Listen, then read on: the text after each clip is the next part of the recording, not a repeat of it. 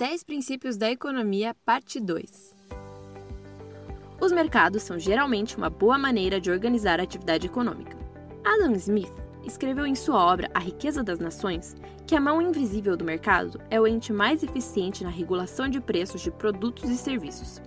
Isso porque ele leva em conta a oferta e a demanda de forma muito mais natural do que qualquer governo que decida determinar o preço dos bens. Esse é um dos motivos da falha da União Soviética e tantos outros regimes socialistas. Autoridades governamentais não possuem as informações suficientes para regular preços de forma tão eficiente quanto o mercado consegue.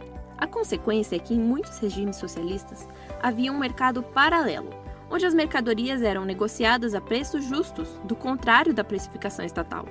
Também vimos esse problema acontecendo no Brasil, durante o Plano Cruzado, no governo do presidente José Sarney. Para conter a inflação, o governo tentou tabelar os preços dos produtos.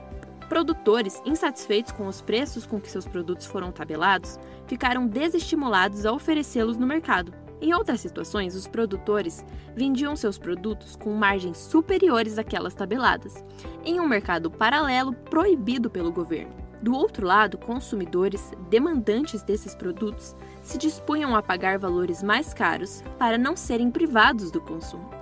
O resultado disso sabemos: uma inflação paralela surgiu.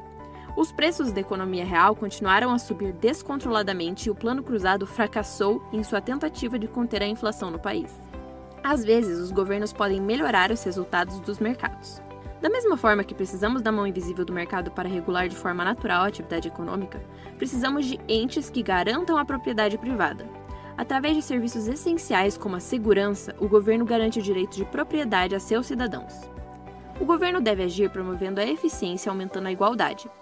Além disso, os governos podem corrigir eventuais falhas de mercado que venham a acontecer, quando a mão invisível não consegue alocar corretamente os recursos. Deve-se lembrar que o governo pode muitas vezes acabar não conseguindo ajudar de forma eficaz o mercado, podendo até mesmo atrapalhá-lo através de regulações ineficazes. Por isso é preciso tomar um cuidado especial na elaboração de políticas públicas. O padrão de vida de um país depende da sua capacidade de produzir bens e serviços. Ou seja, existe uma relação direta entre a produtividade e o padrão de vida. Quanto mais produtiva é uma nação, mais a sua população enriquece.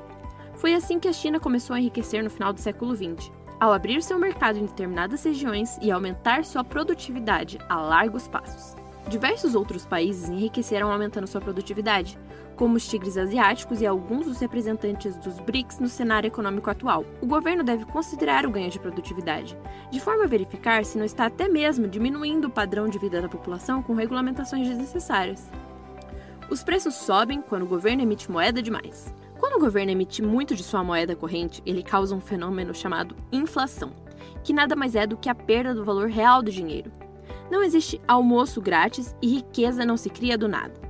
Se todos tiverem mais dinheiro, o preço das mercadorias aumentará e isso gerará o tão temido processo de inflação. Esse processo é bem conhecido do brasileiro. Na década de 90, o Brasil chegou a ser o país com maior inflação do mundo, algo que começou a ser corrigido apenas no fim da década. Dessa forma, os governos devem considerar uma série de fatores antes de tomarem medidas populistas e imprimir dinheiro arbitrariamente.